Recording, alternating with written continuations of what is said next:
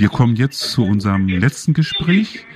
Wir sind jetzt äh, in Dessau mit Nadine von der Initiative Jure Jallo verbunden. Erstmal einen wunderschönen guten Abend. Hallo, guten Abend aus Dessau. Dessau. Äh, heute fand hier eine Demonstration statt. Jure Jallo, das war Mord. Äh, du ja. hattest eben schon kurz gesagt, die Demo ist, glaube ich, noch nicht ganz zu Ende. Magst Nein. du vielleicht kurz mal was zur Demo sagen? Wie viele Leute da waren? Äh, wie die Demo so verlaufen ist? Gab es Stress mit der Polizei? Und, und, und. Ähm, also es war eine sehr, sehr, sehr schöne, sehr starke Demonstration. Es sind ungefähr 600 Leute gekommen aus ganz Deutschland mit verschiedenen Bussen von überall her angereist. Und ja, die Polizei hat sich eigentlich von Anfang an zurückgehalten und ja, war eigentlich mit recht wenig Leuten hier im Einsatz. Hm. Ja, es war friedlich bisher und, hm. und es war eine sehr, sehr kräftige und sehr starke Demonstration. Im Hintergrund höre ich ja noch, hören wir ja so ein bisschen Musik.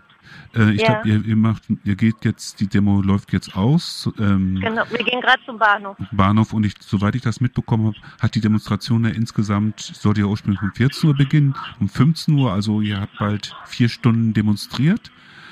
Ähm, ihr habt das ja unter das Motto gestellt, äh, Giorgio Giallo, das äh, war Mord. Ähm, kannst du in einigen Sätzen nochmal sagen, warum ihr davon ausgeht, dass es Mord war? Mhm. Ähm, ja, Uri Giallo ist hier am 7.1.2005 in der Polizeizelle in der Wolfgangstraße verbrannt. Und die Staatsanwaltschaft und die Ermittler haben von Anfang an behauptet, er hätte sich umgebracht, obwohl das eine Unglaublichkeit ist, dass sich jemand, der sich auf einer feuerfesten Matratze befindet, an Händen und Füßen angekettet ist, ähm, ja, einfach nicht selbst anzünden kann. Zumal er vorher von Beamten durchsucht wurde mit äh, nach Feuerzeug und so weiter. Und drei Tage später ist dann auch ein Feuerzeug aufgetaucht.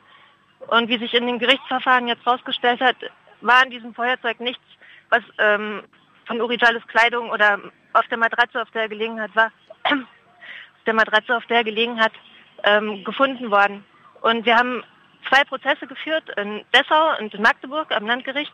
Ähm, es ging niemals darum, dass ähm, ihn jemand getötet haben könnte, sondern es ging immer um das Fehlverhalten des Dienstgruppenleiters, der ähm, kleinen Moment, die gehen gerade Leute, ähm, der äh, Fehler gemacht hatte, weil er sich schnell genug vom äh, DGL-Bereich zum Keller begeben hatte, als der Brand ausgebrochen war. Ja, und wir kämpfen einfach dafür, dass all diese Beweise, die vertuscht wurden, all diese Lügen, die erzählt wurden, dass das aufgeklärt wird, dass aufgeklärt wird, wer Uri Jallo umgebracht hat und was in dieser Zelle passiert ist. Und mhm. deswegen gehen wir jedes Jahr hier auf die Straße und deswegen kämpfen wir vor Gerichten und versuchen einfach dagegen anzukämpfen, gegen die Lügen und die Geschichten, die uns erzählt werden hier. Hm. Also, also da fallen mir ja zwei Sachen zu aus. Einmal, ähm, du sagtest, ähm, er ist damals in der, Telef äh, in der Polizei im Polizeirevier auf einer Zelle verbrannt. Ähm, er war ja nicht der einzige Tote, sondern es gab ja noch zwei weitere, äh, die in, genau. den, in, den, letzten zehn Jahren halt verstorben sind in, in Dessau in den Knast. Genau. Da, äh, hm, ja? Da kann ich kurz was zu sagen. Ja, bitte. Mhm. Also ähm, im Jahr 1997 ist äh, ein Mensch äh, gefangen genommen worden, in, in, das gleiche Revier gebracht worden und lag einige Stunden später mit schwerst innerlichen Verletzungen ähm, ein paar Häuser weiter, auch in der Wolfgangstraße. Auch dort wurde nicht genau geklärt, woran er gestorben ist. Und vieles deutet darauf hin, dass er in, in diesem Polizeirevier misshandelt wurde und zu Tode geprügelt wurde. Ähm, dann gibt es Mario Bichtemann, der 2002 verhaftet wurde, der stark alkoholisiert war und im Stadtgebiet Dessau aufgegriffen wurde von der Polizei. Der lag dann ungefähr zwölf Stunden später mit einem Schädelbasisbruch in der gleichen Zelle wie Uri Giallo. Ähm, auch dort gab es Ermittlungen. Es gab den gleichen Dienstgruppenleiter, der im Einsatz war. Es gab ähm, die gleichen Beamten, die unter ihm Dienst geleistet hatten. Und ja, auch dort wurde ermittelt. Aber die Ermittlungen haben nicht eindeutig ergeben, was da eigentlich passiert hm. sein muss in ja. dieser Zelle. Genau. Und da gab es aber keine Leute, die da irgendwie hinterher waren und gefragt haben oder ja, sich da reingehangen haben. Also wenn wir den Mord an Uri Jallo aufklären, wird sicherlich auch ja, wird zur Sprache kommen, was mit Hans-Jürgen Rose und mit Mario Bechtemann passiert ist.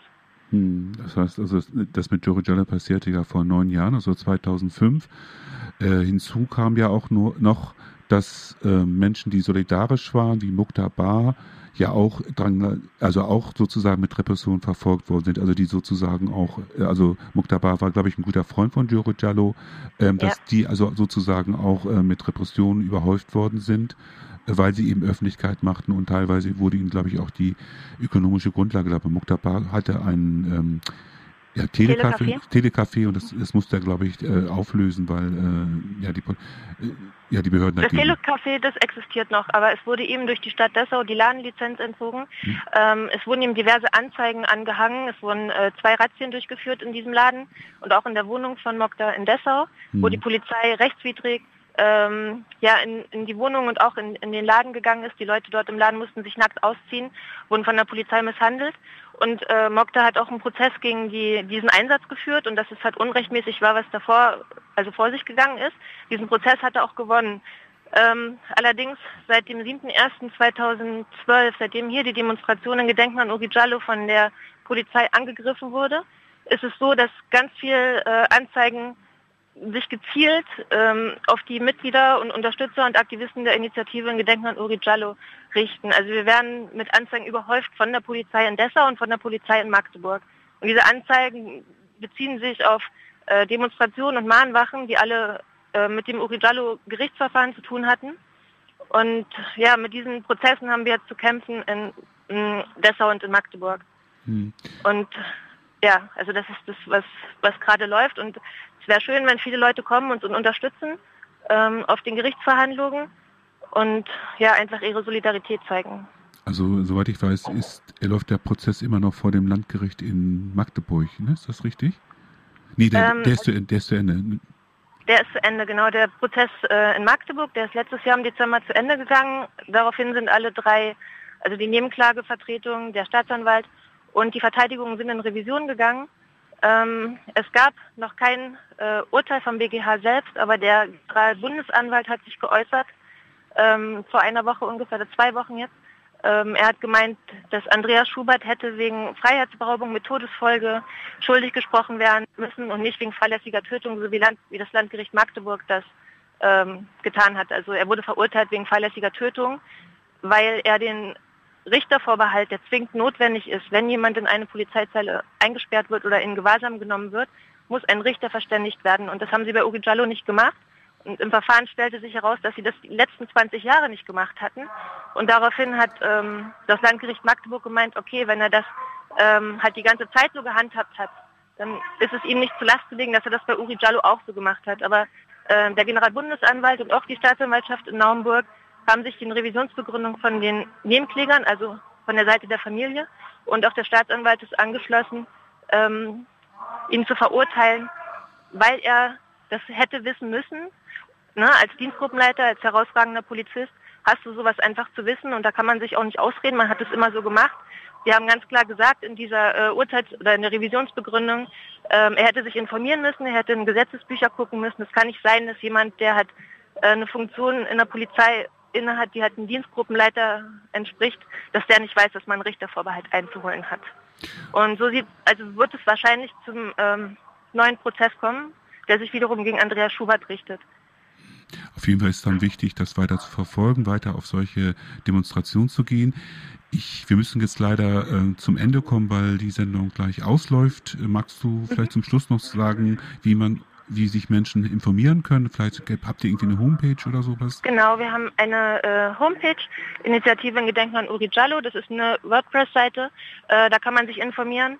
Und ja, es gibt viele Videos, Pressemitteilungen, einen ganzen Pressespiegel, auch zu den Ergebnissen des Brandgutachtens und äh, Stellungnahmen der Initiative. Und ja, ansonsten rufe ich alle Leute auf, äh, zu den Prozessen zu kommen, Infoveranstaltungen zu machen und ja, einfach kreativ sein in der Unterstützung okay. unserer Forderung. Ich bedanke mich, ich sage Tschüss und bis tschüss. zum nächsten Mal. Tschüss. Ja, danke auch. Tschüss.